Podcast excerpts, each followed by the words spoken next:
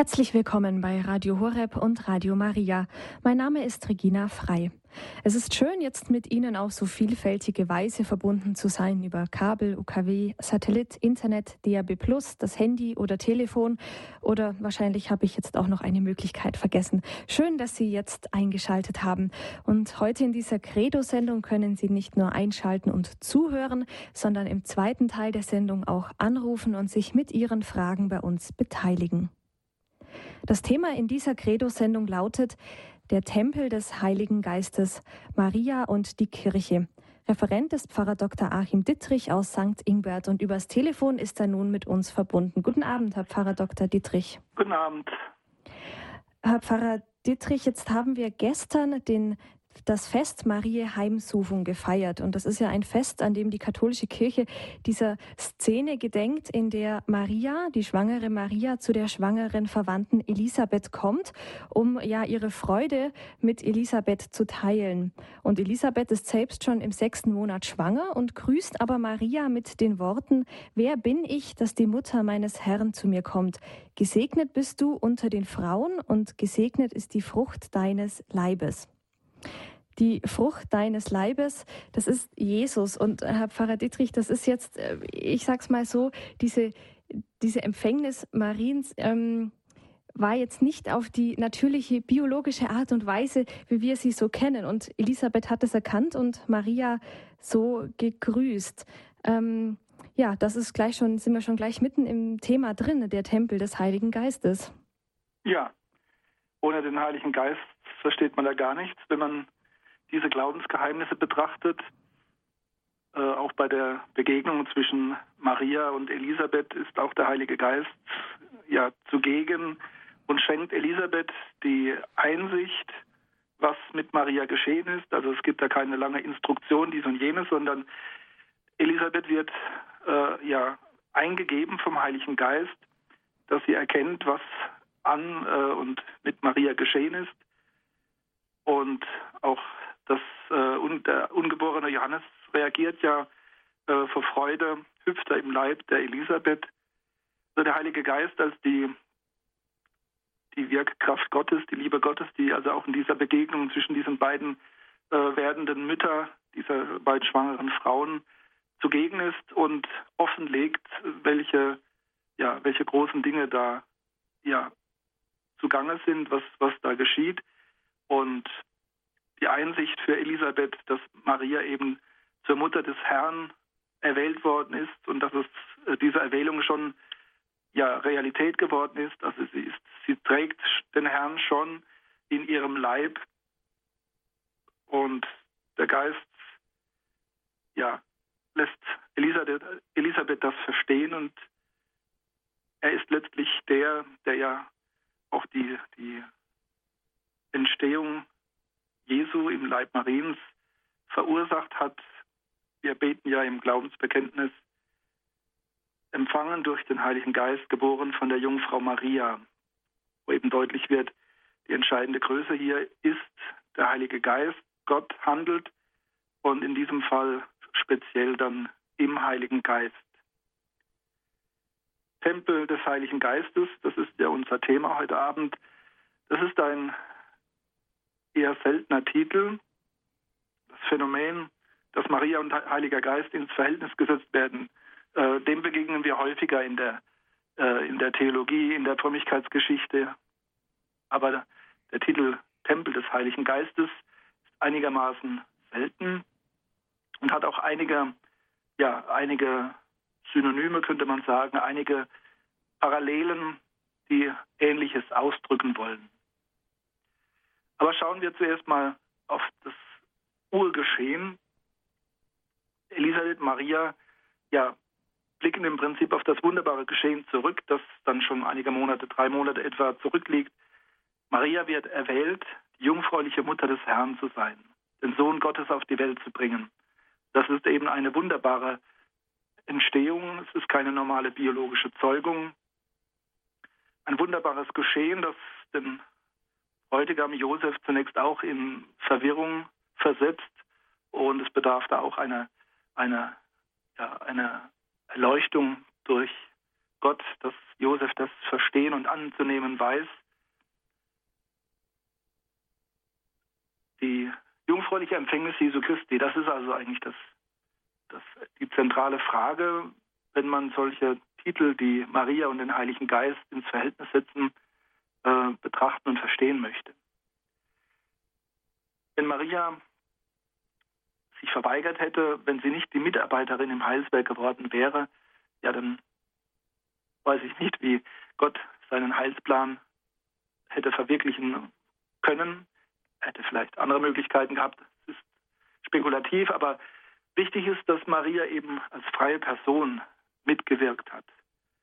Sie ist nicht ein Objekt, ein Instrument Gottes, sondern als Mensch, als Person darf sie mitwirken. An dieser wunderbaren Entstehung Jesu in ihrem Leib, ja, das ist also nicht ihre Fähigkeit, sie ist keine Göttin, die also auch äh, die, die Möglichkeit hätte, einen Gottessohn hervorzubringen, sondern sie ist die Empfangende, sie ist die Glaubende, sie ist die, ja, durch ein besonderes Gnadenprivileg ganz und gar unbelastete und offene, die Immaculata. Und sie arbeitet mit, sie glaubt, sie stellt sich zur Verfügung, sie überantwortet sich. Das ist ja dieser große Satz, siehe, ich bin die Magd des Herrn, mir geschehe nach deinem Wort. Ein, ein, ja, ein entscheidender Satz in der Geschichte der Menschheit, in der Geschichte der Erlösung. Maria überantwortet sich dem Willen des Vaters, sie stellt sich zur Verfügung, sie übereignet sich.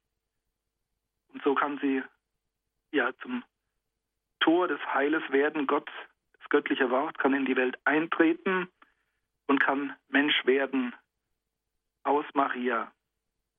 Der Heilige Geist ist es, der diese Entstehung bewirkt. Hm. Sie haben jetzt ähm, am Anfang gesagt, Herr Pfarrer Dittrich, Elisabeth wurde ja vom Heiligen Geist eingegeben, diese Worte, mit der sie Maria grüßt, gesegnet bist du unter den Frauen und gesegnet ist die Frucht deines Leibes. Aber wie ist das denn mit Maria? Also Maria hat Ja gesagt zum Wirken des Heiligen Geistes, aber den Heiligen Geist fassen zu können, ähm, gerade äh, Maria, also haben wir da irgendeinen Hinweis darauf, konnte Maria das eigentlich schon fassen, was mit ihr da geschieht?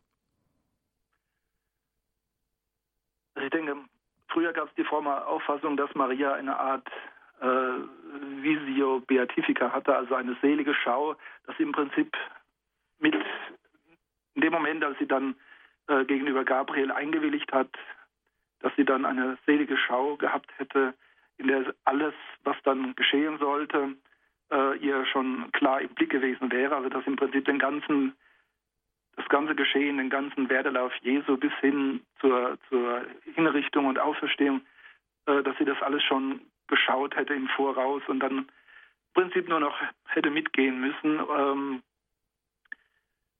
da ist man eigentlich von der The also theologisch, mariologisch wieder etwas äh, davon abgerückt. Ähm, auch das äh, Mariendokument oder das, der, Abschnitt über Maria in der Kirchenkonstitution Lumen Gentium macht deutlich, also Maria ist ja ganz und gar Mensch. Sie ist zwar einzigartig begnadet, bewahrt vor der Erbschuld, aber das macht sie eben nicht äh, zu einer Göttin und letztlich ist es für einen Menschen schwer zu fassen, vielleicht äh, unfassbar, was äh, Gott da tut, dass Gott selbst Mensch wird, wie diese Erlösung also vonstatten geht. Wir wissen aus dem Bericht des Evangeliums eben, dass ein Engel, ein Erzengel Maria begegnet und äh, sie ja, mit der Erwählung Gottes konfrontiert. Sie hat einen Einwand, ähm, dass sie eben erst verlobt und noch nicht verheiratet ist. Sie meint also auch noch, äh, dass es so wie die Israeliten das damals erwartet haben, dass es eine ganz normale äh, Geburt aus, von einem Ehepaar her äh, sein würde. Und Gabriel macht deutlich, für Gott ist nichts unmöglich. Gott geht hier eigene, andere, größere Wege als das Übliche, als das Normale. Wir finden also in der Bibel, im Evangelium ja keinen direkten Hinweis, also dass quasi eine, eine äh, Erleuchtung durch den Heiligen Geist stattgefunden hätte. Äh, das Lukas-Evangelium besonders weist uns immer wieder darauf hin, dass aber Maria eben eben nicht nur ja die biologische Mutter ist und damit hat sich die Sache, sondern sie ist also wirklich auch eine Begleiterin Jesu, eine Sotia Christi. Sie geht glaubend, hoffend und vertrauend den Weg ihres Sohnes mit, ohne eben schon äh, alles genau zu wissen. Sie hat die Verheißung, dass er der Messias ist, der Sohn Gottes. Aber was das dann im Einzelnen bedeutet und wie das, ja, wie diese, das Wirken des Messias dann aussehen wird, das ist letztlich auch noch verborgen vor Maria. Wir sehen das zum Beispiel, wenn sie den zwölfjährigen Jesus, der sich abgesetzt hat bei der Wallfahrt nach Jerusalem, der zurückgeblieben ist im Tempel, der dann ähm, sagt, wusstet ihr nicht, dass ich im Hause meines Vaters sein muss, wo Maria eben, ihm eben ja, vorhält, dass sie sich große Sorgen gemacht haben, dass er sich doch nicht einfach absetzen darf, ohne sich abzumelden. Also wir sehen insgesamt, Maria geht einen Weg des Glaubens mit, dass der Heilige Geist in ihr den Sohn Gottes hat entstehen lassen, bedeutet nicht, dass sie jetzt ja quasi schon der Geschichte ein wenig enthoben ist und das alles schon von oben her so mitvollziehen könnte, sondern sie ist noch ganz und gar in der Welt und hat mit Jesus diesen Weg zu gehen. Und sie hält diesen Weg durch. Sie wird unter dem Kreuz sein. Sie wird dann bei der Urgemeinde an Pfingsten sein.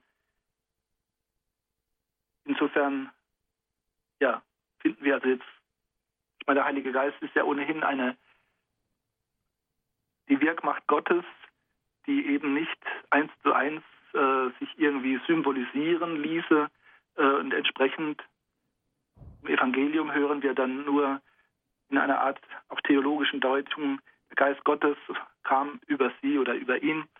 Und ähm, ja, im Hinblick auf Maria und die Empfängnis Jesu Christi hören wir aber, dass Matthäus-Evangelium dann über Maria gesprochen wird, also nicht ähm, ja, der Geist Gottes wird dich überschatten, die Kraft des Höchsten wird über dich kommen.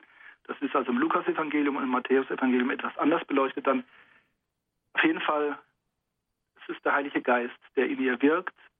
Und das ist die Kraft Gottes.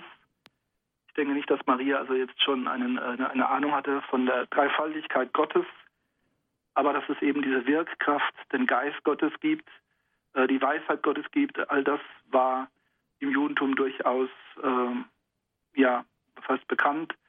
Äh, wir finden das teilweise in den prophetischen Büchern. Es gab auf jeden Fall einen Sinn dafür, dass also Gott eben äh, nicht nur in die Geschichte eingreift, sondern dass er auch mit seinem Geist die Menschen bewegt, dass er mit seinem Geist ja Ereignis wird in der Welt. Und das größte Ereignis in der Weltgeschichte ist eben seine Menschwerdung, die Menschwerdung des göttlichen Wortes durch den Heiligen Geist. Hm. Ja, so viel zu der Frage Maria und der Heilige Geist. Es wird ja, Maria wird ja oft auch als die, ja, die Braut des Heiligen Geistes bezeichnet, was natürlich für uns heute, aber damals sicher auch nochmal ähm, schwierig ist, weil also den Sohn Gottes, den kann ich mir vorstellen, weil ein Sohn weiß ich, was es ist und Gott, den Vater, den kann ich mir auch vorstellen, zumindest in menschlichen Bildern, weil ich weiß ja, was ein Vater ist, aber beim Heiligen Geist, Sie haben es ja gerade gesagt, Herr Pfarrer Dr. Dittrich, ähm, ist es schon ein bisschen schwieriger. Also den kann man sich nicht so einfach vorstellen. Allerdings, wenn man dann ja auf die Wirkmacht verweist, auf die Wirkmacht Gottes, dann ist es doch ja eine, eine ganz schöne Vorstellung, die wir da haben. Mhm. Wir sprechen über das Thema des, der Tempel des Heiligen Geistes Maria und die Kirche. Im Gespräch mit mir ist Pfarrer Dr. Achim Dittrich aus St. Ingbert, heute in der Credo-Sendung bei Radio Horeb und Radio Maria. Wir machen jetzt eine kleine Musikpause und dann unterhalten wir uns weiter über dieses Thema.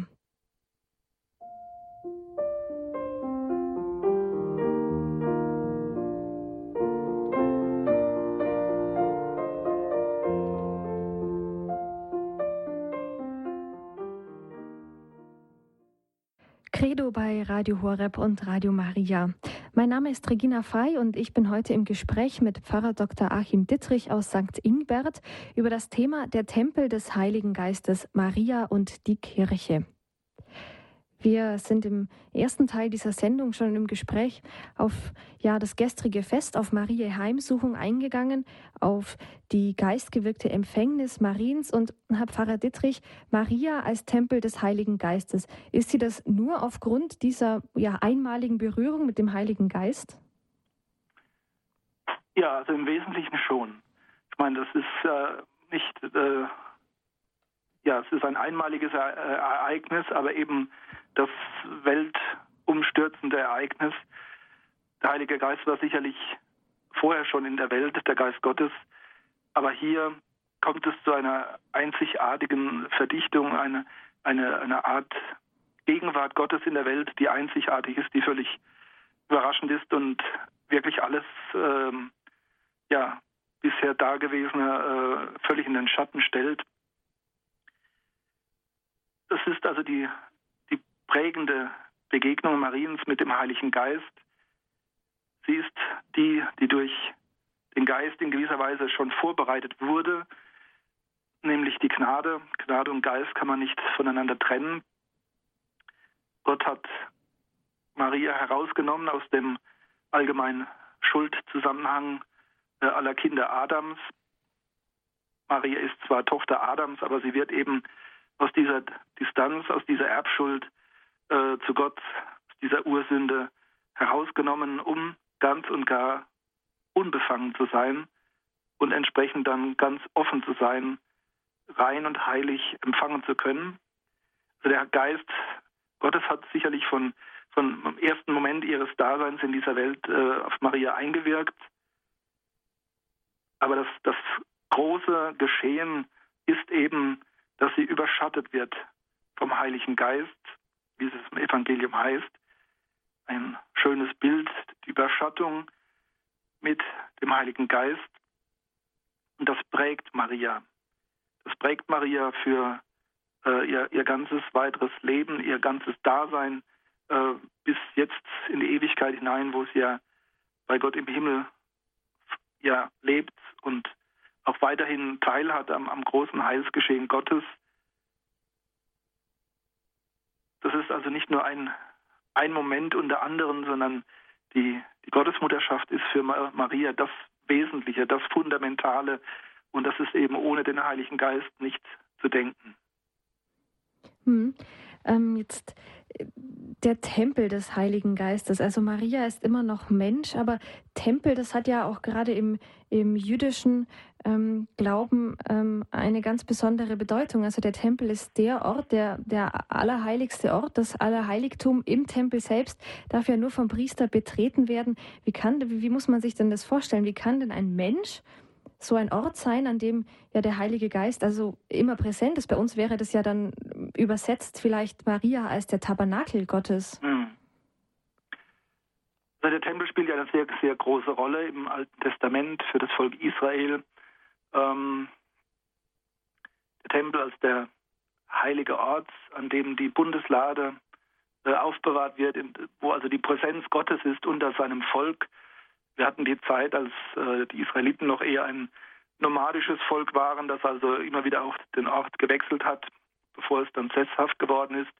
In dieser nomadischen Zeit äh, trug man eben die Bundeslade, trug man in einer besonders schmuckvollen ja, Holz, in einem Holzgefäß äh, immer mit und hat sie in besonderen Zelten aufbewahrt, im Bundeszelt. Ähm, Tabernakelum kommt eigentlich auch vom Zelt. Ja, und der Tempel ist dann eben das Gebäude, das Salomo dann äh, errichtet hat für die, für die Lade Gottes. Und fortan war dann für die Juden eben der Tempel das zentrale Heiligtum ihres Glaubens für ihr Volk. Und ähm, das war dann die große Katastrophe, als der Tempel dann äh, durch die Römer zerstört wurde. Und er wurde ja nicht mehr errichtet, auch im neuen Israel hat man, äh, ist interessant, das festzustellen, hat man den Tempel nicht wieder aufgebaut. Nur eine Westmauer steht noch, die bei uns als Klagemauer bekannte. Der Tempel ist eben, ja, was die Welt einrichtet, damit Gott darin wohnt. Und insofern lässt sich das durchaus auf Maria übertragen.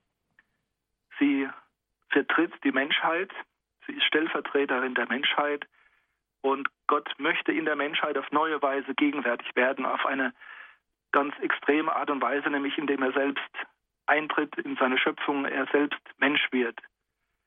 Es gibt also eine ganze Reihe von parallelen Begriffen, die teilweise vielleicht sogar noch stärker sind. Also ähm, in der lauretanischen Litanei wird also auch tatsächlich von der Bundeslade gesprochen, Maria als die Bundeslade oder auch als Gefäß, äh, als Vase des Heiligen Geistes. Bundeslade ist etwas dichter an unserem Titel Tempel dran. Der Tempel wurde errichtet für die heilige Bundeslade, für ja, Gott, der unter den Menschen wohnen möchte. Maria in ihrer Person, auch als Mensch, eben nicht nur auf geistiger Ebene, sondern auch in ihrer Leiblichkeit, wird also Tempel oder wie es im Zweiten Vatikanum dann im Mariendokument Lumen Gentium 8 zitiert wurde, Heiligtum des Heiligen Geistes. Dort heißt es, sie ist Mutter des Sohnes Gottes, geliebte Tochter des Vaters und Heiligtum des Heiligen Geistes. Das ist eigentlich, äh, damit ist eigentlich der Tempel gemeint. Aber es hat schon eigentlich zu allen Zeiten auch Kritiker gegeben, die gesagt haben, also man darf Maria nicht vergöttlichen und das führt zu Missverständnissen, wenn man sie Tempel des Heiligen Geistes nennt. Aber eigentlich ist mit Heiligtum ist das gleiche gemeint. Insofern äh, sollte man da nicht zu äh, skrupulös sein. Ich meine, Missverständnisse gibt es überall. Es gibt nichts in unserer Sprache, in unseren Begriffen, das absolut eindeutig wäre, ohne den Hintergrund, ohne den Kontext. Es war der heilige Ambrosius, der schon einmal, also in, damals in der aufbrechenden Marienfrömmigkeit, also eine Korrektur angebracht hat und gesagt hat eben, ähm, Maria als Tempel äh, des Heiligen Geistes oder als Tempel Gottes auch, ist, sie ist eben nicht ja, der Gott im Tempel, sondern Tempel für Gott. Mhm. Also etwas Dienendes, äh, als etwas Beherbergendes. Ja. Mhm.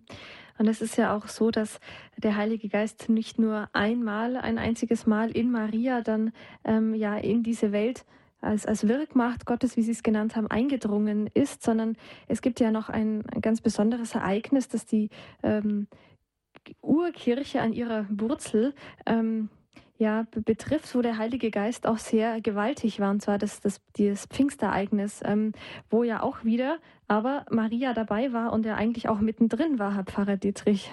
Ja, also Maria ist ganz und gar geprägt vom Heiligen Geist, wie gesagt, von ihrer eigenen Empfängnis her. Äh, dann das zunächst überwältigende Ereignis, dann der Empfängnis Jesu durch den Heiligen Geist. Und das prägt Maria und sie ist die große Glaubende, die Christus begleitet, die geprägt ist vom Glauben, von der Hoffnung, vom Heiligen Geist. Sie hat also nicht nur eine, eine punktuelle Funktion gehabt, also einmal kurz quasi die biologische Mutter Jesu zu sein und dann hat sie diese Aufgabe erfüllt und kann wieder zurücktreten, sondern ähm, ja, diese Geschehnisse prägen, ist im allgemeinen Glaubensleben ja auch so, äh, das prägt einen und das bleibt. Und Maria hat also eine besondere Nähe zum Heiligen Geist. Das macht auch das Lukas-Evangelium deutlich, eben ihre kontemplative Art. Sie ist also nicht die große, ähm, ja, die große Aktivistin, aber sie ist immer wieder präsent. Denken wir an die Hochzeit von Kana, wo sie dann tatsächlich auch aktiv wird und ähm, eingreift und Jesus hinweist auf einen Missstand. Äh, sie kommt mit den Angehörigen, mit der Verwandtschaft, weil sie sich Sorgen macht um Jesus, wo dann Jesus diese zunächst befremdlichen Worte spricht, äh, wer ist meine Mutter, wer sind meine Brüder, meine Schwestern, ähm, um dann deutlich zu machen, also er gründet eine neue Familie, eben die nicht äh, durch Blutsbande, durch die Biologie begründet ist, sondern die eben durch den Heiligen Geist begründet wird, die durch Jesus Christus begründet wird, die Familie Gottes, das neue Gottesvolk. Maria ja, lernt das zu verstehen und sie ist die große Kontemplative. wir finden das dann bei Lukas zweimal, dass es heißt, sie bewahrte all diese Dinge in ihrem Herzen oder sie dachte darüber nach, bewegte sie in ihrem Herzen, also sehr auch sehr äh, ja, schöne, anschauliche Bildbegriffe. Das sind eben die Glaubensgeheimnisse, sind eben nicht Dinge, die man also mit dem Verstand einfach so äh, logisch nachvollziehen kann und dann weiß man das, sondern das sind Dinge, die eben ja nachvollzogen werden müssen, die bedacht werden müssen, die ähm, im Herzen letztlich bewegt und bewahrt werden müssen, die also eine ganz, eine ganz eigene Art des Verständnisses brauchen. Und das ist auch nicht äh, einfach nur menschliche Leistung, sondern es ist ein Geschenk Gottes letztlich, dass wir Einsicht haben, dass wir verstehen dürfen. Ja, und so ist Maria wirklich eine Gestalt des, des Glaubens, der Kontemplation, also der, der, Betrachtung, der geistlichen Betrachtung. Eine, eine Frau, die sich mehr und mehr ganz und gar vom Geist prägen lässt, sodass sie auch die Kraft hat, dann ja diesen Weg hinauf nach Golgotha mitzugehen, auszuharren unter dem Kreuz, die Hoffnung nicht zu verlieren. Und das war ganz und gar eine, eine Gabe Gottes, eine Gabe des Heiligen Geistes, dass sie vielleicht als einzige voll und ganz den Glauben bewahrt hat am Samstag, am Tag der Grabesruhe, wo selbst die Apostel, die eigentlich ja auch wirklich von Jesus immer wieder darauf hingewiesen wurden, dass das eben der Messias leiden müsse, dass er keinen Triumphzug nach irdischen Maßstäben vor sich hat, sondern einen, einen Weg des Leidens und des Todes. Deswegen wird ja Maria auch am Samstag äh, besonders ja, bedacht. Letztlich jeder Samstag ein Mariensamstag, weil sie den Glauben der Kirche als einzige bewahrt hat unter dem Kreuz und am Tag der Grabesruhe. Ja, und entsprechend ist dann für sie die große Bestätigung, die große Freude, dann die Auferstehung. Und für sie ist dann auch ganz klar, dass die Geburt der Kirche, diese, diese Start der Verkündigung in aller Welt, der Ausbreitung der Kirche, dass das nur im Heiligen Geist geschehen kann, dass das eben nicht äh, auf menschlicher Kraft beruht, sondern dass diese Energie, diese Dynamik ganz und gar vom Heiligen Geist herkommt.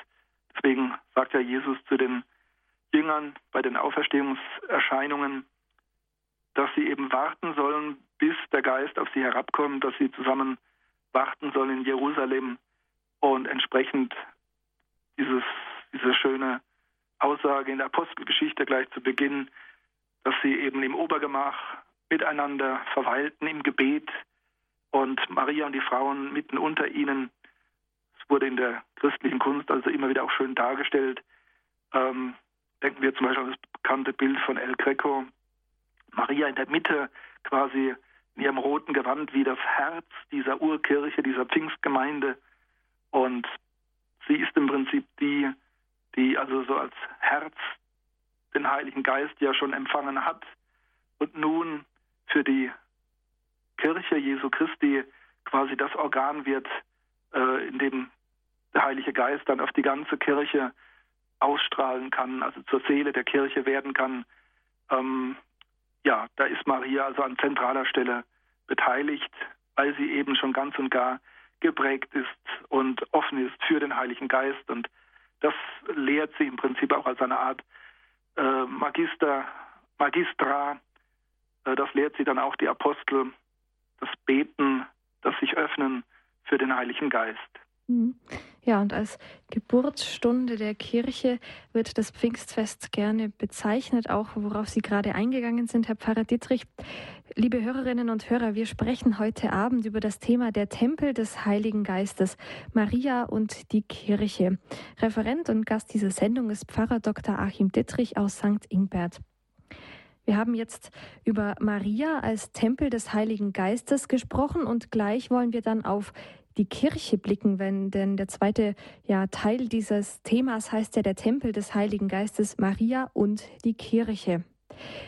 Nach einer kurzen Pause geht es dann weiter mit dem Thema Maria und die Kirche, der Tempel des Heiligen Geistes und mit ihren Anrufen.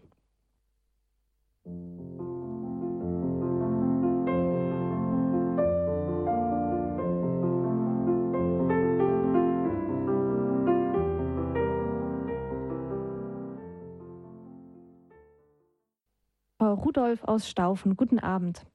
Guten Abend. Ich möchte meinen Gedanken, den ich über die Mutter Gottes habe, seit neuestem sehr, sehr mich beschäftigt. Und zwar heißt es im Ave Maria, gegrüßet seist du Maria, voll der Gnade. Und dieses Wort voll der Gnade sagt mir, sie, ist, sie hat schon die Fülle der Gnade, die wir alle erlangen sollen. Sie hat die höchste Fülle geboren, nämlich Jesus Christus, den Sohn Gottes. Er ist die Fülle. Und das ist mein Gedanke. Ich möchte Sie bitten, dazu Stellung zu nehmen. Ja, danke, Frau Rudolph, für, diese, für diesen Gedanken, Herr Pfarrer Dietrich. Sie haben es vorhin auch schon ein bisschen aufgegriffen. Vielleicht können Sie doch noch mal darauf eingehen. Voll der Gnade. Es ist, ähm, also Jesus ist die Gnade in Person, also die Fülle der Gnade schlechthin, das ist richtig.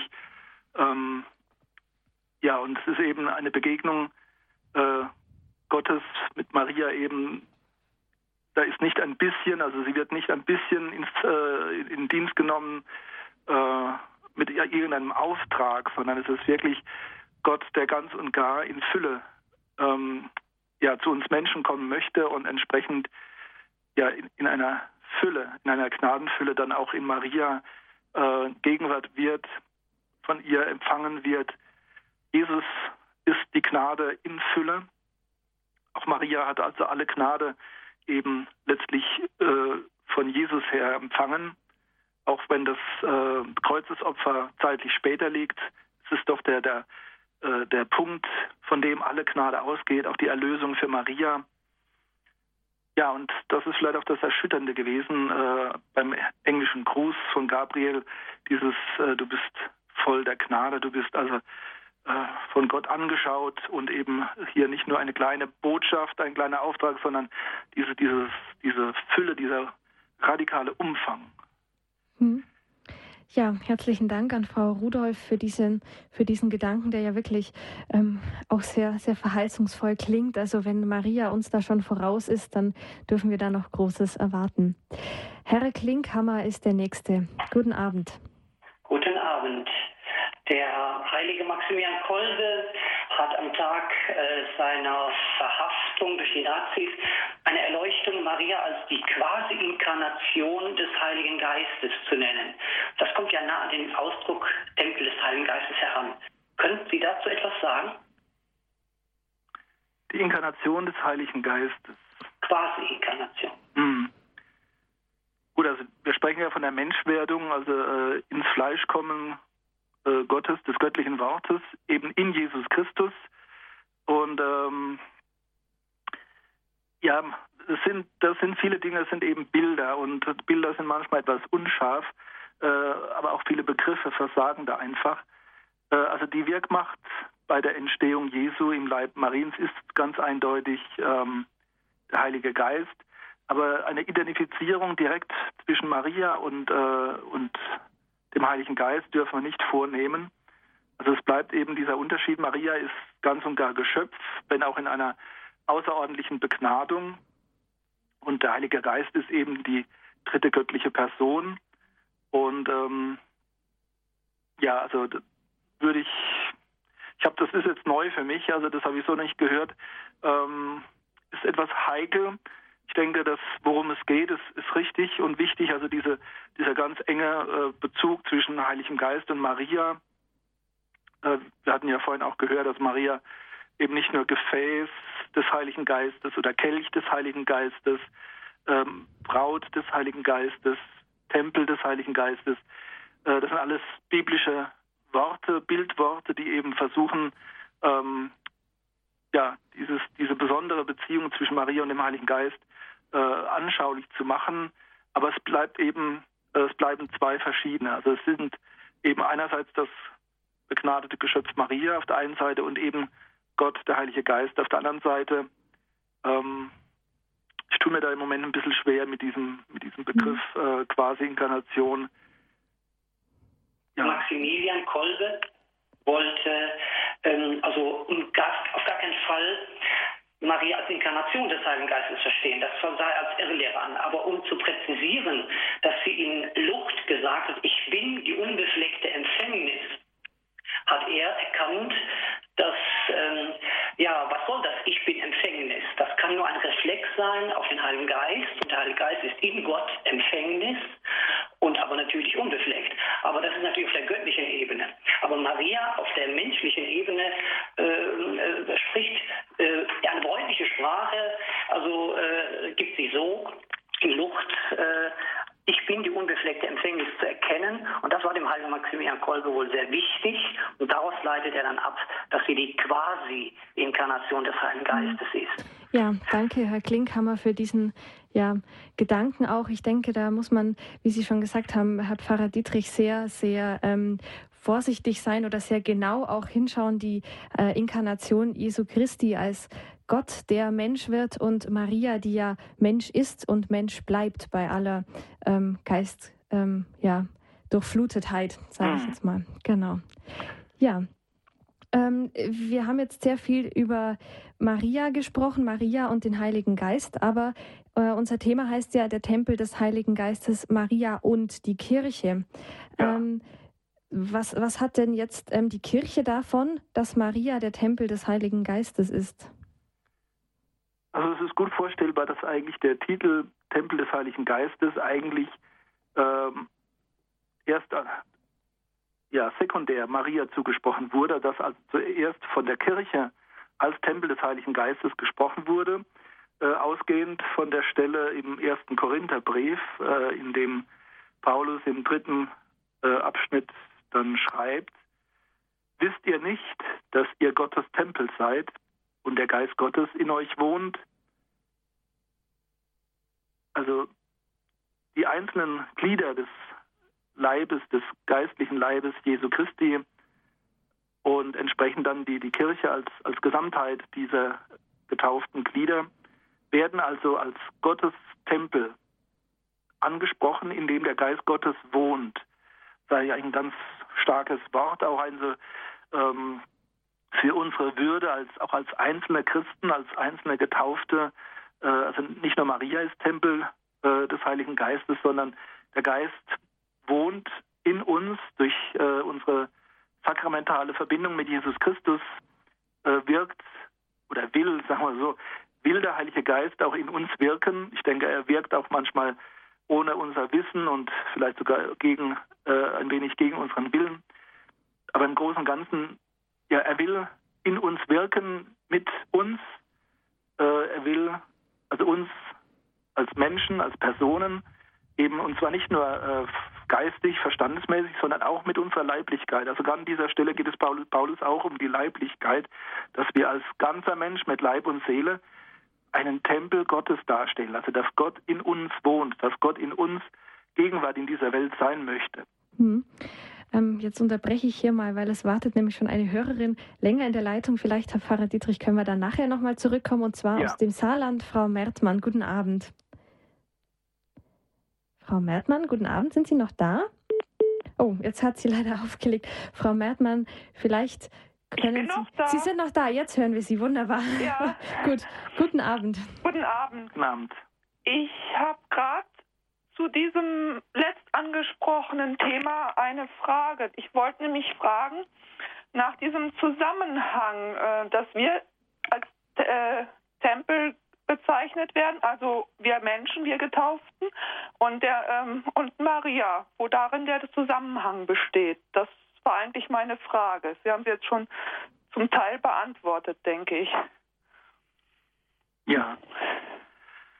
Also der Geist Gottes möchte eben äh, in allen Menschen letztlich wohnen.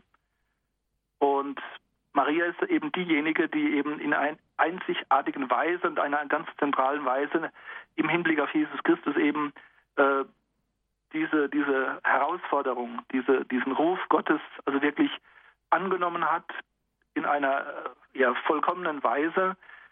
Und insofern gebührt ihr der Titel Tempel des Heiligen Geistes eben in besonderer Weise, weil bei ihr das eben in einer äh, einzigartigen Fülle und auch heilsgeschichtlich in einem einzigartigen Moment geschehen ist, woran wir als einzelne Christen ja niemals heranreichen. Aber eben, äh, wie gesagt, Paulus äh, scheut sich nicht, also jedem Getauften und wenn er noch so Schwierigkeiten hat, äh, das Leben der Gnade zu führen, trotzdem diese Würde vor Augen zu führen, eine Würde, die wir auch mit Maria teilen. Sie ist äh, unsere Schwester im Glauben, sie ist Mensch wie wir und sie ist uns eben da auch vorangegangen. Äh, in dem Zusammenhang ist vielleicht auch deutlich zu machen, dass eben die Kirche ähm, ja, und Jesus Christus nicht zu trennen sind. Also die, die Kirche ist ein, ein, ein Teil Jesu Christi. Paulus nennt es ja seinen mystischen Leib oder überhaupt den Leib Christi, ähm, bestehend aus allen Getauften, aus den vielen Gliedern. Und entsprechend hat Maria auch ein, ein Verhältnis zur Kirche. Ähm, wie gesagt, sie war ja in der Pfingstgemeinde an zentraler Stelle äh, bei der Urgemeinde bei dieser Geburtsstunde der Kirche. Sie ist aber dem Geheimnis der Kirche auch verbunden dadurch, dass sie eben die Mutter Gottes ist, die Mutter Jesu Christi und die Kirche eben nicht denkbar ist ohne das himmlische Haupt, ohne Jesus Christus. Und wir bilden in dieser Welt den Leib. Insofern ist jeder Einzelne getauft ist, berufen, äh, mit Leib und Seele Tempel des Heiligen Geistes zu sein. Die Kirche als Ganze in der Welt soll Tempel des Heiligen Geistes sein. Oder Pius XII. hat gesagt, dass die, der Heilige Geist ist die Seele der Kirche. Das sind eigentlich ähnliche Bildworte. Ja, und all das ist eigentlich schon vorgeprägt, äh, schon vorverwirklicht in Maria eben, die ja auch sehr eng ins Verhältnis zur Kirche gesetzt wird. Also gerade das Zweite Vatikanische Konzil hat ja die Marienlehre ähm, in die Kirchenlehre integriert. Das war eine sehr providentielle äh, Sache. Man hat zwar damals gedacht, das wäre eine Herabwürdigung der Marienlehre, weil man sie halt irgendwo anders reinpackt, aber im Nachhinein muss man sagen, dieses, diese Verbindung zwischen Maria und der Kirche ist sehr wichtig und wenn wir Maria zum Beispiel also auch als Urbild der Kirche oder als Mutter der Kirche ansprechen, dann macht das deutlich, dass Maria eben vieles in ihrer Person, äh, was für die Kirche wichtig und wesentlich ist, dass sie das in, in ihrer Person schon vollzogen hat. Und ich denke, was heute auch wichtig ist, dass eben Maria deutlich macht, Kirche und Jesus Christus darf, darf man nicht trennen. Die Kirche ist nichts Nachträgliches, sondern sie gehört wirklich zu Jesus wie der Leib zum Haupt. Ja, Sie haben es gerade gesagt, Herr Pfarrer Dietrich, die, ähm, ja, die Mutterschaft Mariens wird auch, finde ich, sehr schön deutlich in ähm, Johannes Evangelium, als Jesus am Kreuz dann sterbend sagt zu Johannes und zu Maria, sieh dein Sohn und siehe deine Mutter. Ähm, da habe ich mich dann gefragt, wie ist das jetzt, ähm, wenn wir nochmal auf Pfingsten zurückschauen? Also Maria, dieses ja, betende Herz der Pfingstgemeinde, wie Sie es genannt haben. Was wäre denn jetzt Pfingsten ohne Maria? Wäre da dann genau dasselbe rausgekommen, die Kirche und die Apostel, die hinausgehen in alle Welt, oder würde uns da was fehlen?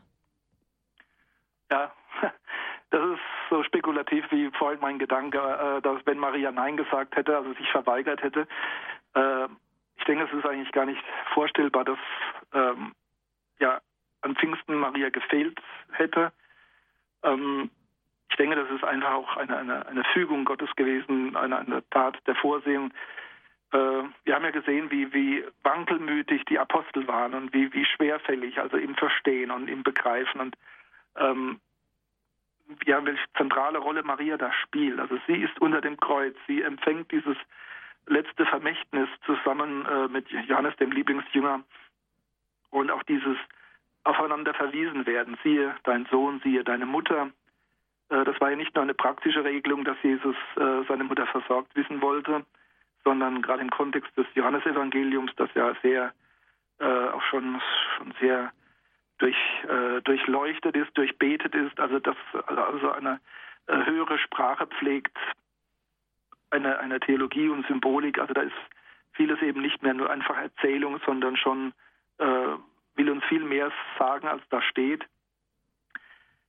Johannes steht für die Kirche, Johannes steht für die Gläubigen, Johannes steht für die Priester. Man kann also verschiedene ähm, Teile der Kirche in Johannes erkennen. Und generell die Kirche wird in ein Verhältnis gesetzt zu Maria, die also Mutter wird, Mutter eben für Jesus Christus und dadurch auch Mutter für die Kirche, Mutter für die Gläubigen, Mutter für die Apostel, ja, für die Getauften, die Priester.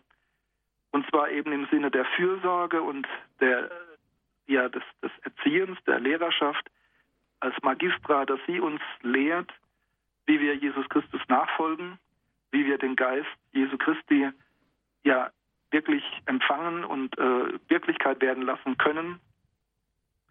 Und das ist eine Aufgabe, die Maria ja auch über ihre äh, Vollendung im Himmel hinaus äh, ausübt, sodass wir also auch zu Recht von Maria als der himmlischen Mutter sprechen, die eben ähm, ja für die Ewigkeit und für den, den Rest der menschlichen Geschichte äh, Mutter ist für uns Gläubige, für die Kirche.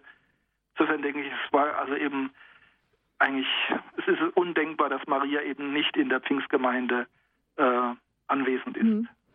Ja, jetzt ähm, unsere letzte Anruferin, Frau Mertmann, die ist ganz tapfer in der Leitung geblieben. Frau Mertmann, Sie haben ja vorher die Frage gestellt zum Tempel, also des Heiligen Geistes, Maria ja. und die Menschen. Sie haben noch eine Nachfrage. Ja, ich wollte jetzt in der praktischen Umsetzung fürs eigene Leben einfach fragen, ähm, wie ich meinen Tempel Gottes sein leben kann, ob ich da einfach die Mutter Gottes einfach auch als Vorbild nehmen kann.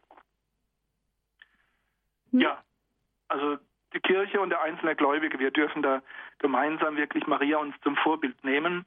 Äh, das hat ja unser Papst Benedikt, aber auch äh, so große Theologen wie Hans-Urs von Balthasar oder Leo äh, Schäfzig haben das so sehr schön gesagt und unterstrichen. Das Wesen der Kirche und das Wesen unseres Glaubens ist marianisch.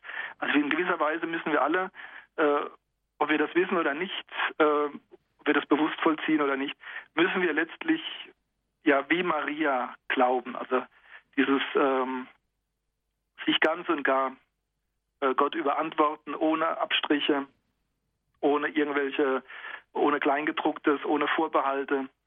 Ähm, dieses, wir müssen letztlich diesen Satz nachsprechen, ja, ich bin die Magd des Herrn, mir geschehe nach deinem Wort. Diese Überantwortung, äh, dann dieses Empfangen, dass wir die Gnade Gottes empfangen, dass er also wirklich in uns Gegenwart wird, dass wir ihn empfangen und dass wir ihn zur Welt bringen. Durch unser Verhalten, durch unser Handeln und Tun, nicht nur durch unser Sprechen, das muss manchmal auch sein, dass wir Zeugnis im Wort geben, aber eben auch durch unser Verhalten, durch unsere Gefühle, unsere Gedanken, durch unser ganzes Menschsein. Und das ist eine große Aufgabe und da können wir uns wirklich äh, an Maria orientieren, die ganze Kirche und wir als einzelne Gläubige. Hm.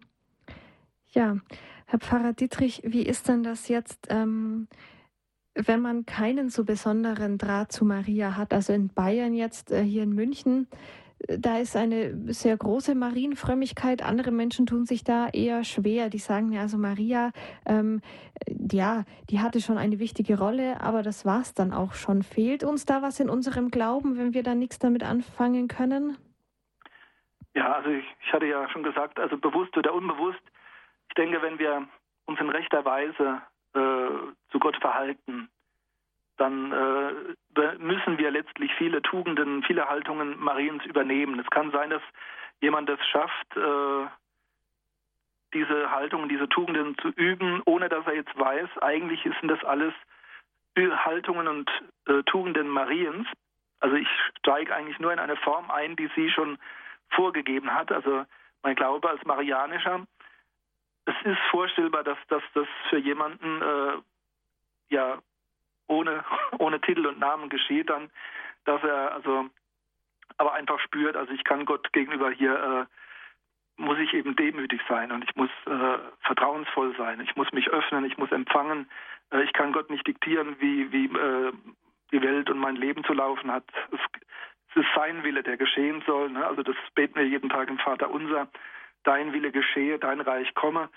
Äh, das sind alles letztlich ja Aussagen und Haltungen, die der Mensch sich aneignen muss, wenn er wirklich äh, ganz und gar Christ sein möchte. Und wie gesagt, in Fülle und Vollkommenheit hat Maria das vollzogen. Entschuldigung. Und ähm, ich denke, dass auch letztlich Gott jedem, der ernsthaft äh, sich Christus verbindet, der ernsthaft dann auch zur Kirche gehören möchte, dass der früher oder später eigentlich äh, dann auch Maria entdeckt und erkennt. Ich weiß, dass manchmal äh, durch ja, Meinungen und äh, Klischees manche etwas äh, distanziert zu Maria stehen. Aber irgendwann, denke ich, ergibt sich mal ein, ein, ein Berührungspunkt und dann entdecken sie, ähm, wie schön Maria uns wirklich den Weg des Glaubens beleuchtet. Und ja, es ist ein Weg, den letztlich sie irgendwo auch äh, geschlagen hat, also den sie gebahnt hat. Es ist ja zum Beispiel, wenn irgendwo eine Straße gebaut wird, interessiert sich eigentlich niemand dafür, wer da als erstes drauf fährt oder läuft. Aber wenn wir einen, einen Pfad haben, äh, der angelegt wurde, wo man sieht, also der, der ihn angelegt hat, der hat diesen Weg geschaffen. Ähm, dann interessiert man sich schon, wer hat diesen Weg angelegt, wer hat ihn geschaffen, dass ich jetzt auch drauf laufen kann. Und letztlich ist das so mit Maria.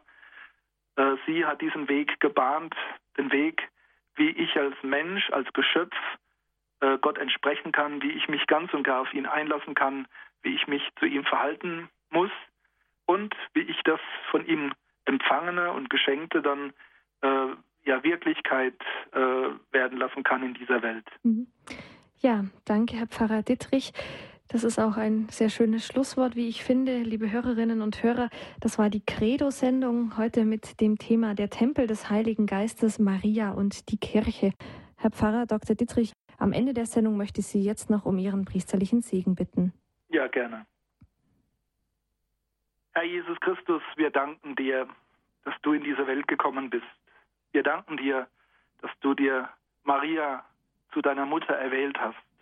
Wir danken dir, dass du Maria auch uns zur Mutter gegeben hast. Sie ist ganz und gar geprägt worden vom Heiligen Geist. Auch uns möchtest du prägen durch den Geist Gottes. So bitten wir, mach uns offen für den Geist Gottes dass wir wahrhaft Tempel des Heiligen Geistes werden können mit Leib und Seele. Das gewähre euch der dreieinige Gott, der Vater, der Sohn und der Heilige Geist. Amen. Gelobt sei Jesus Christus. In Ewigkeit. Amen.